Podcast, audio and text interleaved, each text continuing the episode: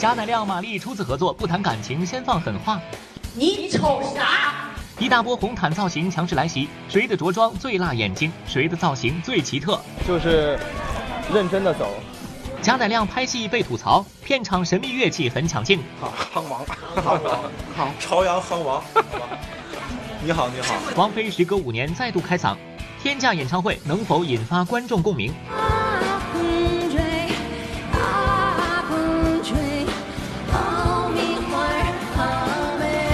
毛阿敏回家乡跨年开唱，演唱会上重现经典老歌。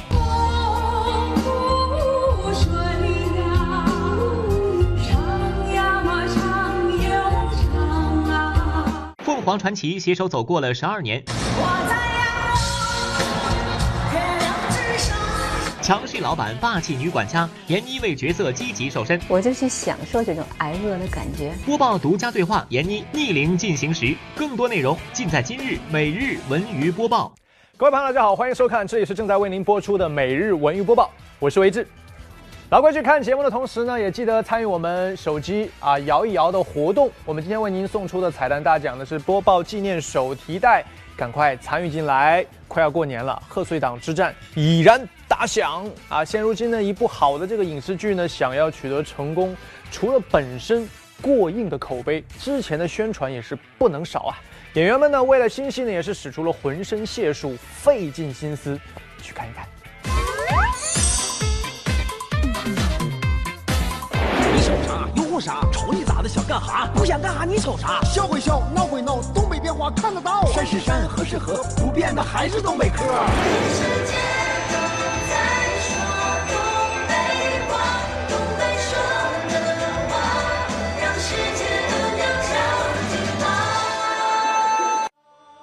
电影《东北往事之破马张飞》为映先活，主题曲《全世界都在说东北话》在微博上被大量转载。两队主唱分别是贾乃亮、宋小宝、于洋组成的 D B Boys 东北男孩，马丽、吴昕、丁宁等组成的 S H E Plus。这两个全新组合正当东北话代言人，借着电影发布的机会，召开了一场辩论大会。现在两边要放狠话，亮亮先来吧。放狠话，你瞅啥？呀。瞅你咋的？你干啥？不想干啥？你瞅啥？啊啊啊！我们赢了。定的绿驴绿还是绿驴绿过了绿鲤鱼？哪绿鱼？多长时间？四十六秒。绿绿绿绿绿还是绿绿绿绿绿？我赢了。干啥呀？走走走走走走走走。对对对，少了。全是驴。三十六秒。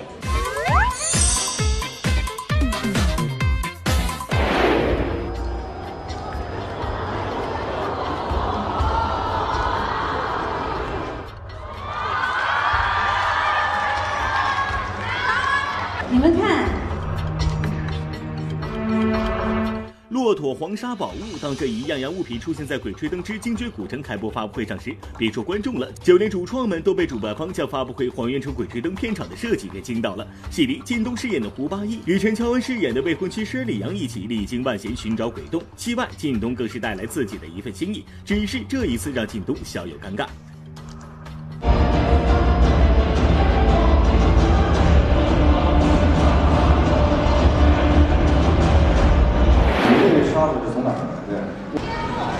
天墨运过来，所以这个乔恩是，你不会要送他一地的沙子。哇哇塞，这个真的是我们当时在拍摄现场装进去的沙，好有深啊！但是这个你们太不知道，让我觉得我这点怎么好拿得出手？没事，我我很喜欢，谢谢。这个很多东西都是回忆。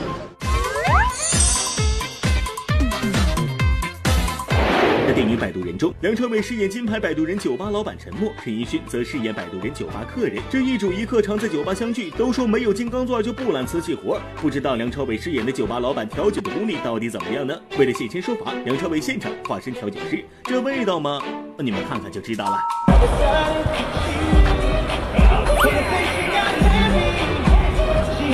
是在乱炒吗？干了吧！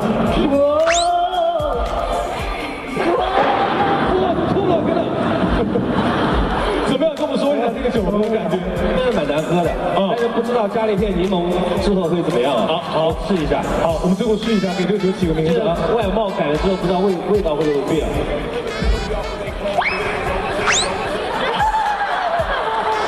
更加不行是吧？有这么难喝吗？这个，嗯，我们不如就叫它全世界最难喝的酒好了。每到年底啊，各种盛典、颁奖晚会、时尚活动都是扎堆儿扎堆儿的举行。红毯一个接着一个，平时呢难得一见的面孔呢也都纷纷亮相。如此多的密集的曝光下，想夺人眼球可不容易。那今天呢，我们就来讲一讲红毯上发生的那些事儿。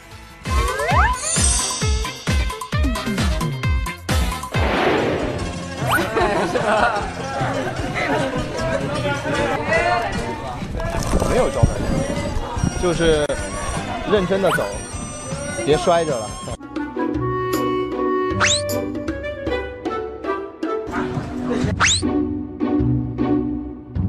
好，耶，好。在这场几乎清一色的男士红毯秀上，被问及如何展现吸引力，其实也不用回答，直接摆个造型就能说明问题。而小文观察发现，走上红毯的诸位男士似乎每每拍照也就那么三招。再看看这几乎都是清一色的礼服，甚至连颜色都没有多大差别，如此姿势可是难坏了摄影师。不过别急，因为有几位可是要放大招了。来个经典 pose，经典的 pose 告诉我是什么？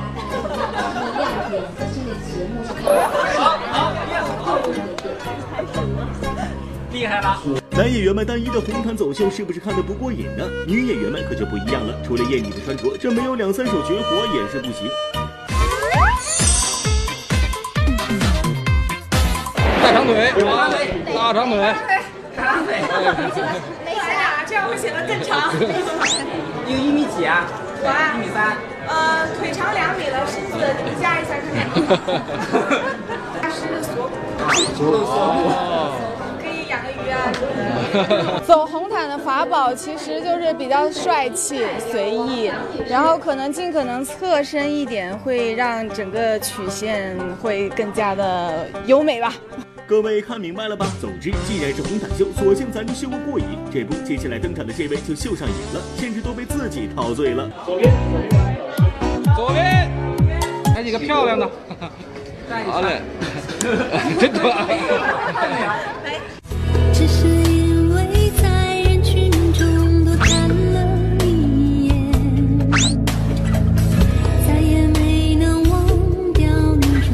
就就现在就是有点美。不是，这个因为比较熟悉，什么都可以说嘛。我的影迷呃老是喊我说我最好看，就是好像我真的越来越好看了。我还相信这样的一种。就是对对暗示吧，没错，自信的女人最美丽。然而这么多红毯，一个人的力量想要抢进，那可是远远不够的。而有些团体则是千年等一回。好，看来这老师是深夜敬业的点。爱我永不变。左边，左边，左边。艺兴，你说的好穿越啊，那要不要亲雅芝姐一下？要让你们美梦成真呢！哇，许仙你太害羞，没有亲到哎，再给你一个机会。好，耶！又开心又激动，又感觉像在做梦一样，然后觉得实在是不可能。二十四年前，赵雅芝主演的新白娘子传奇迷倒几代观众，如今更是被零零后争相模仿。此前，一部名为《小戏骨白蛇传》的短剧火爆网络，一群小孩子演技满满，萌态十足，并加以良心还原的服化特效，仅凭一个片头曲的片段播出后，引发广泛好评。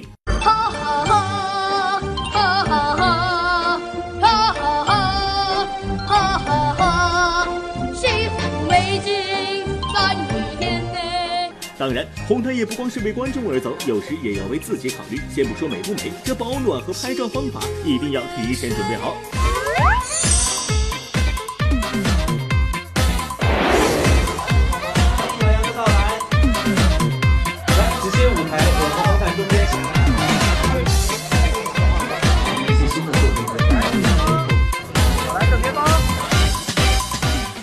北京傍晚的气温低至零度，但走上红毯的嘉宾们为了展现自己最完美的一面，恐怕只能要风度不要温度了。小文我看着心疼，只想替观众们问一句：你们真的没有保暖措施吗？也许我里面穿了一条秋裤呢。我东北人嘛，我我都是比较抗冻的。我本来想穿秋裤的，但是忘了。欢迎回来，这里是正在为您播出的每日文娱播报，我是维志。要问当下影视圈流行什么，那当然是跨界了。这不，最近呢，郑恺也开始了跨界，当起了电影出品人啊，还找来了好友包贝尔来客串。只是呢，他安排给包贝尔这个角色呀，似乎不怎么讨喜，竟然被无视了。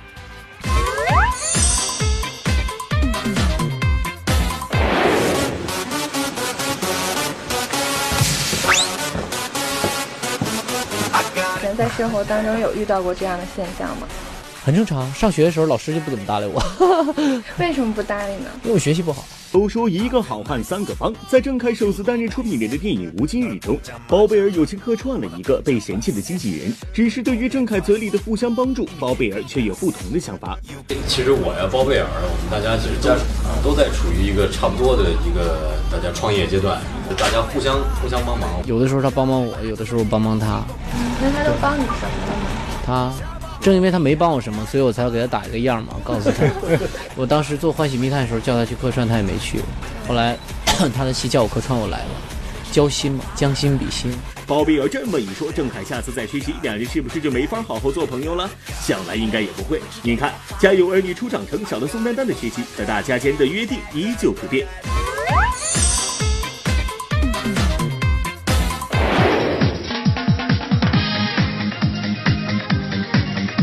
只只说小孩嘛，现在是还有了，你是一山和叶子他们这么大的江南江北，就是年轻人九零后的生活。在初长城里还是跟张一山做好朋友。呃，依旧被欺负。十二年前，一部《家有儿女》承载了大多数人对于童年的美好回忆。如今，《家有儿女》原班人马再次重聚，这部《家有儿女》初长成保留了重组家庭这一基本设置，但是采用了全新的人物关系和故事情节。姐姐杨子和弟弟尤浩然也不见了踪影。剧中那个爱絮叨的妈妈换成了泼辣的雪姨王琳。这是我第一次演情景喜剧，因为我以前演的都是一些脸谱化的角色，比如那雪姨啊啥的。好像我跟谁演都是挨欺负那个。一部好的剧让人们不自觉地将戏中的演员当成一个组合，看到一个就不得不想到另外一个，缺一不可。可有些人则不一样，在片场除了拍戏也没少玩呢。嗯，小文说的就是贾乃亮。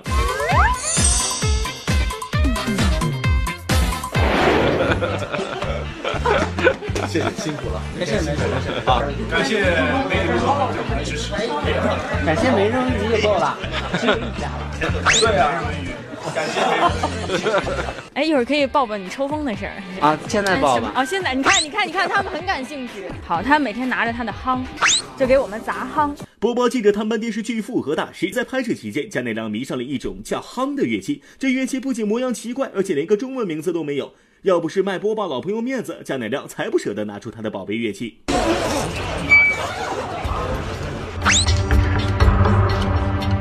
夯，一种金属乐器，二零零零年起源于瑞士，采用钢铁经过加工制成，发声原理比较先进。叫夯，H A N G，你怎么打它都能出不同的不同的声音。当然了，也得需要几十年的功底啊，演练。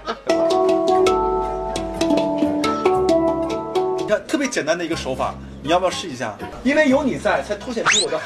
你要加油，你要加油啊！我们打有比较。刚才我不是已经打过了吗？别给我拍坏了，被给我拍坏了。最开始拍的时候什么都不懂啊，就啪啪。然后，然后露露还有甜心真的是，现在甜心说：“爸爸，你真的歇会儿吧，我在吃饭呢，我都要吐了。”如果这个配上那个东北话十八集那表演，是不是更高雅一点？全世界都在说东北话，东北人的话越来越国际化。好，夯王，夯王，好，朝阳夯王，好吧。你好，你好，赶快来看一下我们节目刚刚收到的最新消息。讣告：中国电影导演协会成员、著名导演何群先生于二零一六年十二月三十一日凌晨三时，因肺炎引起心脏衰竭不幸去世，享年六十岁。说起何群导演的名字，或许很多观众会觉得有些陌生，但他参与导演以及出演的电影电视作品却极有影响力。何群，一九五六年出生，毕业于北京电影学院七八级美术系，曾是电影《一个和八个》《黄土地》的美术指导。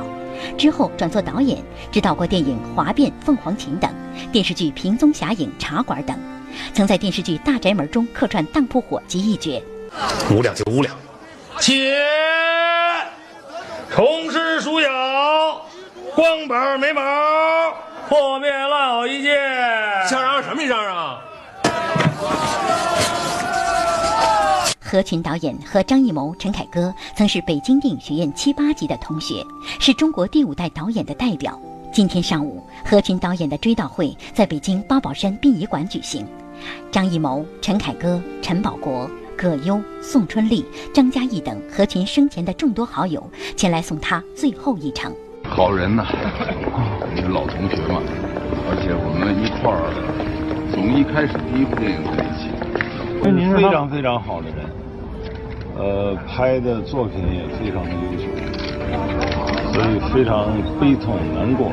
跟呃何秋导演拍了三个电影，啊，那时候刚在起步的时候，你给了我很多机会，啊，所以来送他一程。我们是好兄弟，法国老师，他太拼命了，不应该的，不应该的。我觉得好人，好人应该长寿。谢谢。一直播每天都不一样，没错，每日文娱播报选定最棒的直播平台一直播，成为我们的官方合作伙伴。电视机前的小伙伴们，赶紧关注起来吧！好了，下面来说一说王菲二零一六演唱会，十二月三十日呢在上海开唱，暌违数年啊，王菲再度开唱，而且仅此一场哦，让这场演唱会呢在开唱前呢就是备受瞩目。然而呢，因为此前的这个高票价、黄牛囤票等等消息的影响，演唱会一度被传出崩盘。那么这场演唱会到底如何呢？各位跟着我们的播报镜头去现场看一看。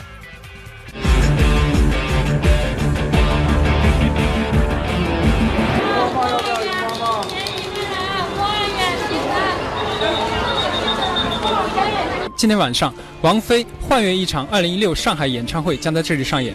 那么这个演唱会呢，一开始就备受关注，从一千八到七千八的超高定价，再到王菲演唱会崩盘的消息被爆出，演唱会的行情可以说是像过山车一样。那么今天晚上呢，我们也是早早的就来到这里，来看看观众怎么看待这场演唱会。啊，一千八，啊，对，还还被你抢到了吗？呃，抢到了两张吧，啊，还有另外一张是加价买的。一千八的票，三千左右也能买到。对的。那你觉得一这一千八这个价格贵吗？哦，当然贵了。我是想看来着，但是那个钱不够。七千八的。呃，花了多少钱买？啊？花了多少钱？多一点点。这个票价等于是你们还能接受？哦，接受不了也没有办法。在演唱会开始之前，因为票价问题，王菲的这场演唱会就几度成为媒体和网友广泛关注和议论的话题。以往歌手的演唱会最好位置的票价也只是一千八百元左右，到了王菲演唱会，一千八百元成了看台票价，最贵的票价则是七千八百元。因为票价过高，一开始这场演唱会就受到不少质疑。王菲和陈佳英这种竭泽而渔的做法，体现的不是市场经济的自由定价权和供需关系调节，而是把演出作为粉丝经济的终极表达进入文盲逻辑推向极致。你这个票价定了多少，你就要给你的上面，就说白了，给这个歌手分多少钱。你定的越低，给歌手分钱越少。这一场演唱会下是谁最强势？是王菲和崔佳英。啊。为何说这次是一个杀鸡取卵啊，什么竭泽而渔的一场活动？因为我根本不给二级市场空间了，你二级市场挣不了钱了呀。而在演唱会临近开始的前两天，许多媒体报道称，因为此前票务网站加价囤票，造成开唱前门票大量挤压，没有能卖出去。加上本场演唱会也是王菲首次尝试网络同步直播，更有 VR 直播等技术的引入，因此很多歌迷选择在家看演唱会。那么现场的上座率情况究竟怎样呢？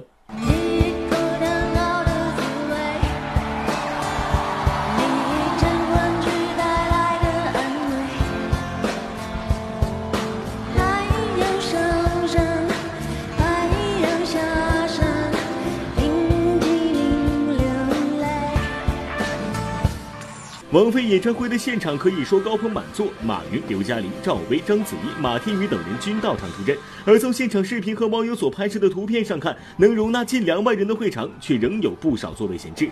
而当天在某视频平台观看演唱会直播的，更是达到了两千一百四十九万人次。不亏了，我一哥们儿亏几十万。啊！他拿拿票拿拿的拿的高是吧？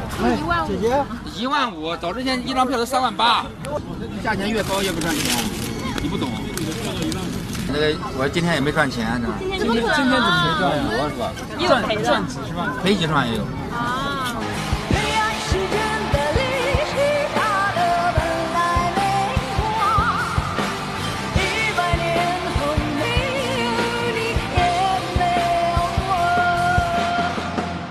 王菲演唱会已经开始，与场内歌迷热情相似的是，场外仍然有大批没有买到票的歌迷想方设法的要进入场馆里面。于是现场催生了一种新状况：黄牛收钱带人进场。播报记者用手机记录下了这一幕。你是说那个能带进去是吗？对，刚刚是能带进去。带进去多少钱？我的三千一个。三千一个。什么什么位置啊？是什么？他他是他肯定是后排位置，一千八的位置。就拦不住了。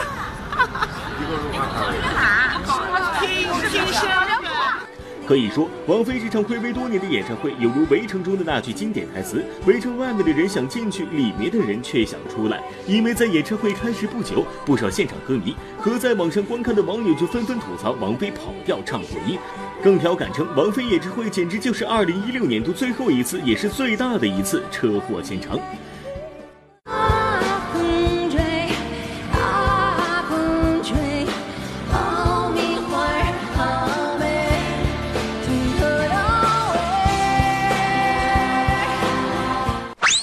不知道是不是紧张，前面几首歌都感觉唱不出来，嗓子卡在喉咙里。毕竟年纪大了，肺活量不行了。喜欢当年那个特立独行的王菲，现在的王菲把自己弄丢了，把自己的好嗓子也弄丢了。尤其是电影《匆匆那年》同名主题曲，被网友称为急破音、跑调为一体。可惜谁有没有爱过，不是一张激情上面的雄辩。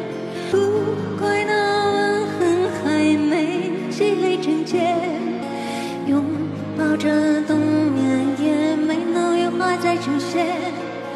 不怪这一段情反复反复在排练，是岁月宽容恩赐放回的时间。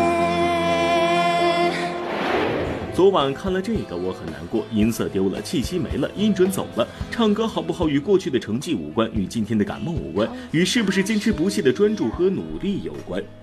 整场演唱会上，王菲没有说一句话，最多也是微笑和观众致意。直到后半场，王菲才渐入佳境。对于很多歌迷来说，王菲和女儿窦靖童的同台合作，可以说是当晚最大的看点。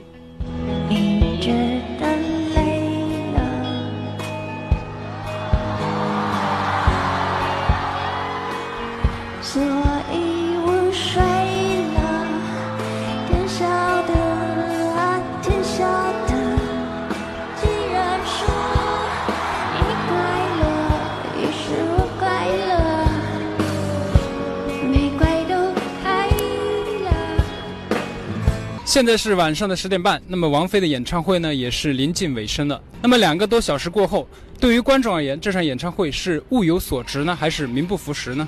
就是我感觉会有点儿，他有一点紧张吧，可能是，嗯，但是越到后来越有那个越渐入佳境，我觉得。就是感觉怎么样？感觉啊，感觉王菲也是岁月不老，人也老了啊，以后看一场是一场吧。我粉她粉了大概二十年，对啊，我还是觉得说，开演唱会就是开给粉丝看的吗，就是要赚钱的话，还是 还是适当为之吧。在争议喧嚣声中，王菲的演唱会落下帷幕。有人花高价买门票是来听歌的，而王菲的表现是否撑起了这场超高票价的演唱会呢？答案因人而异。但除了追逐经济利益，您还真得将更多功夫放在打磨作品上，这样别人下次才愿意为您买单。播报点评：无论是粉丝还是观众，需要的是一场看得起又很好看的演出。以上是每日文娱播报上海记者站发回的报道。同样是一代歌迷的回忆，毛阿敏呢也选择了在年底举行了名为“你知道他的名字”的个人演唱会。此台演唱会呢，毛阿敏是二分之一老歌，四分之一翻唱，还有四分之一则是唱跳兼备啊。不同于其他的这个歌手演唱会，要借机宣传自己的新作品，毛阿敏呢却曾表示呢，在演唱会上大家最想听的还是那些老歌。在老歌环节呢，观众可以大声的合唱，全身心的释放自己。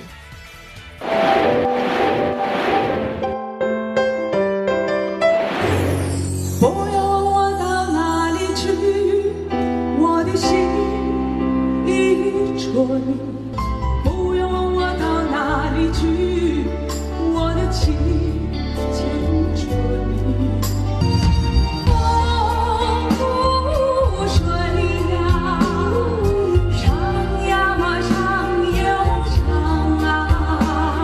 当晚，毛阿敏演唱会在上海大舞台上演，能容纳一万人的场馆上座率到达百分之九十。一上台，毛阿敏就连唱多首经典老歌，《小镇故事》《绿叶对歌的情谊》等经典老歌，一下子让观众集体穿越回八十年代。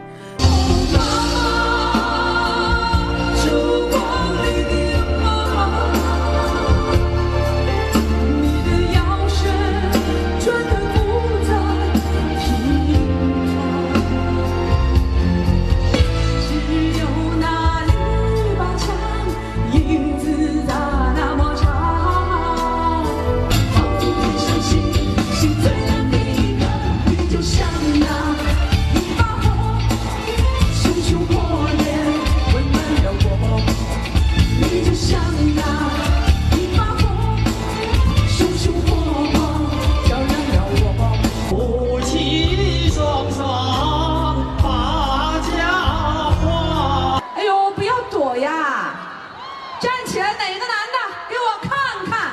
夫妻双双把家还啊！领啊？是哪里人？上海卢湾区的。哟，领了上海的哦，哦，那老婆来了伐？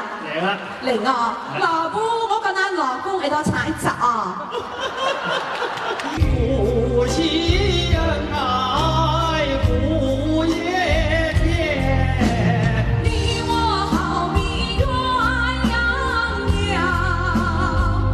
比翼双飞在人间。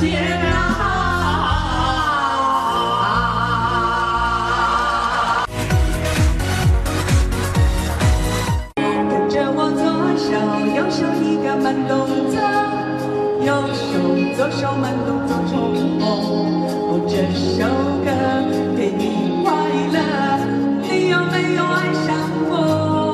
很成功，很好。就是今天的演唱会挺精彩的，嗯，就是觉得他声音特别好听啊，他是实力派，真正的实力派。播报点评：有实力又肯卖力，观众才会更给力。以上是每日文娱播报上海记者站发回的报道。欢迎回来，这里是正在为您播出的每日文娱播报，我是维志。前面呢，我们说了毛阿敏上海跨年演唱会，在北京呢也有一场这个组合举办的跨年演唱会啊，他们就是凤凰传奇。要知道呢，此次凤凰传奇呢将他们的演唱会称为新年交响演唱会啊，到底凤凰传奇的歌曲和交响乐如何结合呢？说实话，我还真挺看好凤凰传奇的。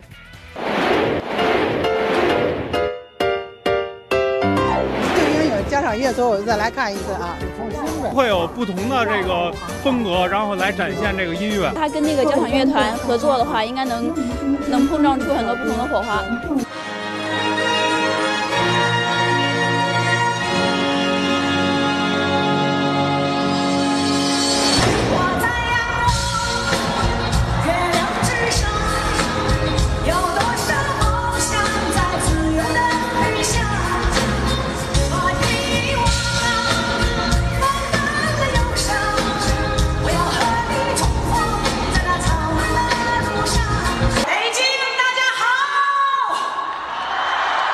北京的观众，你们好！今天是二零一六年的最后一天，明天就是新的一年了。凤凰传奇在这里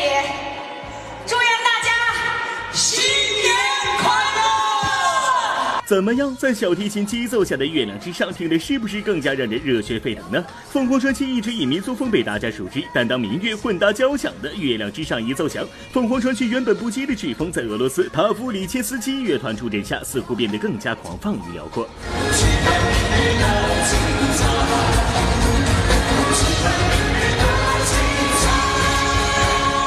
来点最热烈的掌声，送给我们来自俄罗斯圣彼得堡的塔夫列奇斯基交响乐团，好吗？哎，我今天下午学了一句俄语，你好吗？大家好吗？呃，俄语叫嗯 p r i p r i v i e t 对吗 p r i v i e t 我们一起说一遍好吗？三二一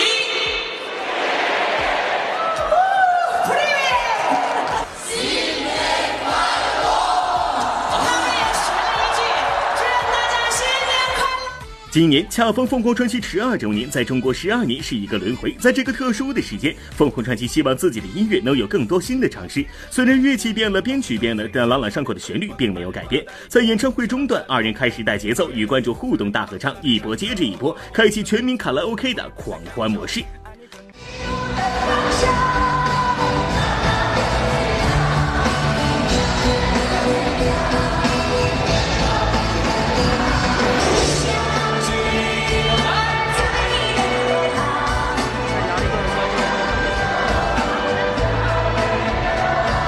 在火热的气氛中，凤凰传奇在北京首都体育馆嗨唱了两个多小时，带领观众辞旧迎新。除了全场大合唱，凤凰传奇还是一贯的劲歌热舞，曾毅更是大秀了一把舞技，与现场十二位青春靓丽的女孩一起大跳鬼步舞。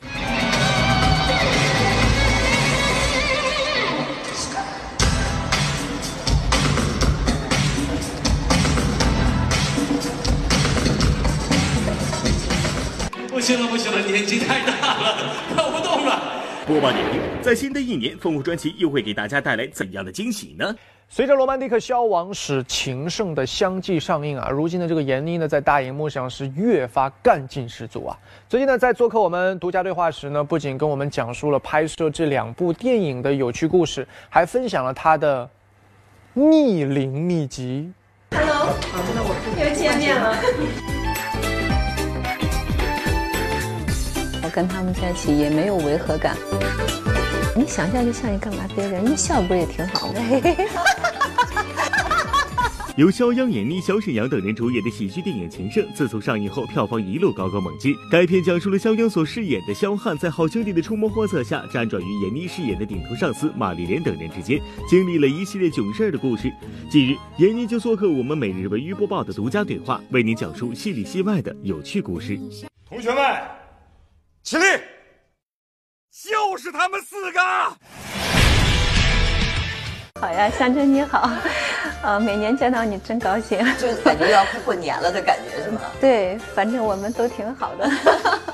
呃，这一次因为电影《情圣》哈，我们来做这样的一个独家对话。在这个戏里面，这么多男演员哈，那是不是就意味着你就得负责美美的来做这个颜值担当？导演也说，说是我这个戏，嗯、自打嗯、开就是我要选演员的时候，我就把你的照片贴上去了。所以说，如果他认定我我来演这个角色，我也觉得呀，他那么有信心。虽然他们好像年纪都比我小一些哈，嗯，但是我那天我去配音的时候，我看了之后，我觉得哎呀，反正我跟他们在一起也没有违和感。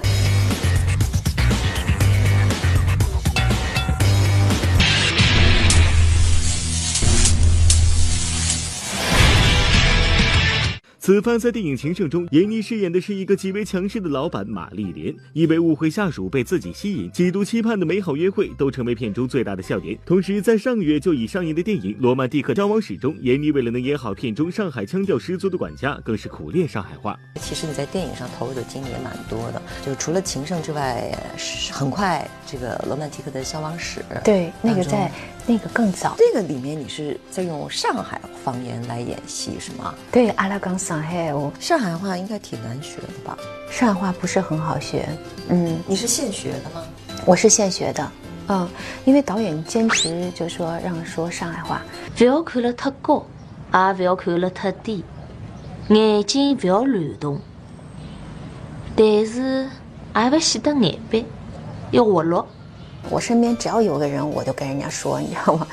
但凡是个上海人，也跟我我也跟人家说，跟谁都说。不仅如此，在电影《罗曼蒂克消亡史》中，作为操持着整个家族内务的管家，闫妮和陆先生的扮演者葛优也有不少对手戏。不过，对于剧中苦练上海话这一事，闫妮最想感谢的就是葛优。他的人生都是在安排别人的生活，但是老天安排了他的结局。其实也还挺感谢葛大爷的，因为那段时间我有天把他拉到一个墙根，我说葛大爷，麻烦你听一下我这上海话说的怎么样？因为那段词儿比较长，然后我就那一一就从头到尾给他说完了，他也很认真听。我说你说行吗？他说可以。我说可以。他说对。他说你呢？我听了半天没听懂，你知道吗？他说没听懂吧，就会觉得你讲的很好，呜里哇啦的哈。我觉得你可以讲。哦，我说啊，真的，你给我的鼓励简直是，嗯，太大了。所以他给我的那个鼓励，我就更加的那个有勇气的说。标准收音眼，收音眼不要哭得特高啊，不要哭得特低。嗯，眼眼睛不要乱动。哎呀，反正这个我现在说不了。纤细的身材，干练的妆容，眼前的闫妮越来越时尚，也越来越年轻。两千零六年，三十五岁的闫妮还是同福客栈里那个风韵犹存的老板娘。如今，四十五岁的闫妮可以温婉大方，可以帅气冲天，也可以风情万种。正如她所说，与年轻人在一起，她觉得自己并不违和。而这样的改变，都只是为了能够在作品中的状态达到最佳。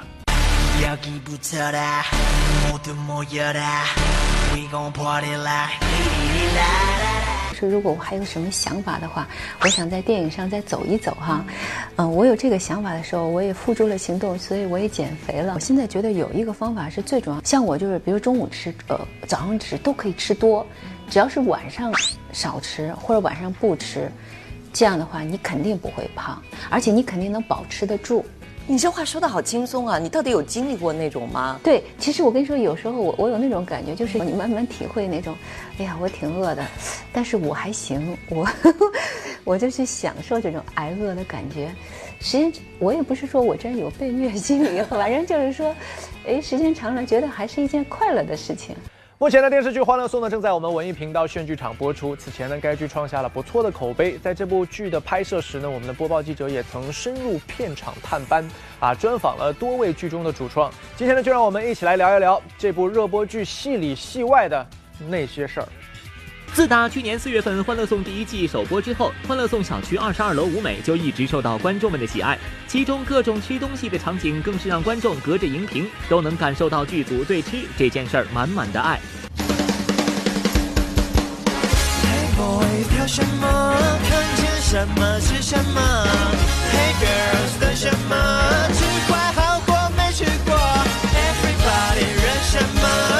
前面那个好香哦。而《欢乐颂》第二季宣布开拍以来，剧组的爱吃之风是愈演愈烈。这不，别人都是到点收工回家休息，他们却就地开启了烧烤派对。难怪有网友质疑：你们剧组是不是拍戏只为了聚餐？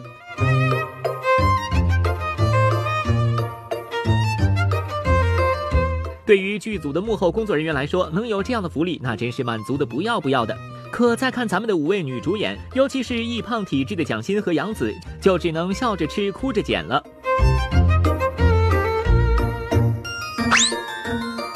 因为我其实是一个胖坯子，我吃点就会很胖的那种，所以我觉得很痛苦。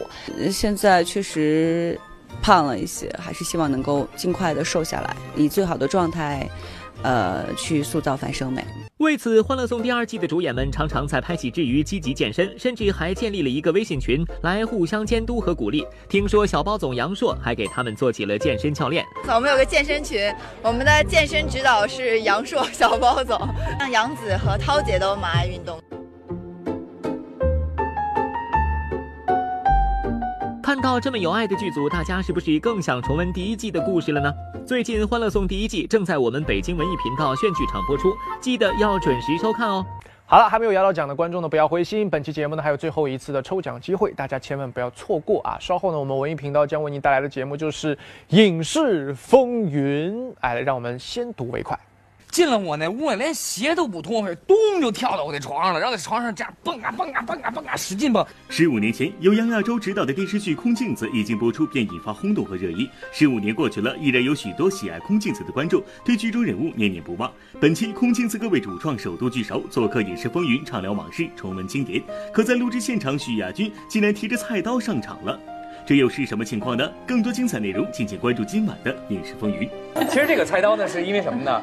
我在这部戏里边呢，拍的第一场戏就是我拎着一把菜刀在竹林子里边追着我要宰的那只鸡，哎，这就是那场戏。啊所以这个菜刀呢，有有有印象特别的深。好了，下面呢是我们微博、微信的互动时间。我们的互动话题是走进二零一七，来说出你的新年愿望。来看一看这位朋友啊，跟我们的分享，他的名字叫做卡布奇诺的花色，哇，好有诗意的名字。他说：新年来了，望学业进步，家人身体健康。新的一年，希望大家都美梦成真。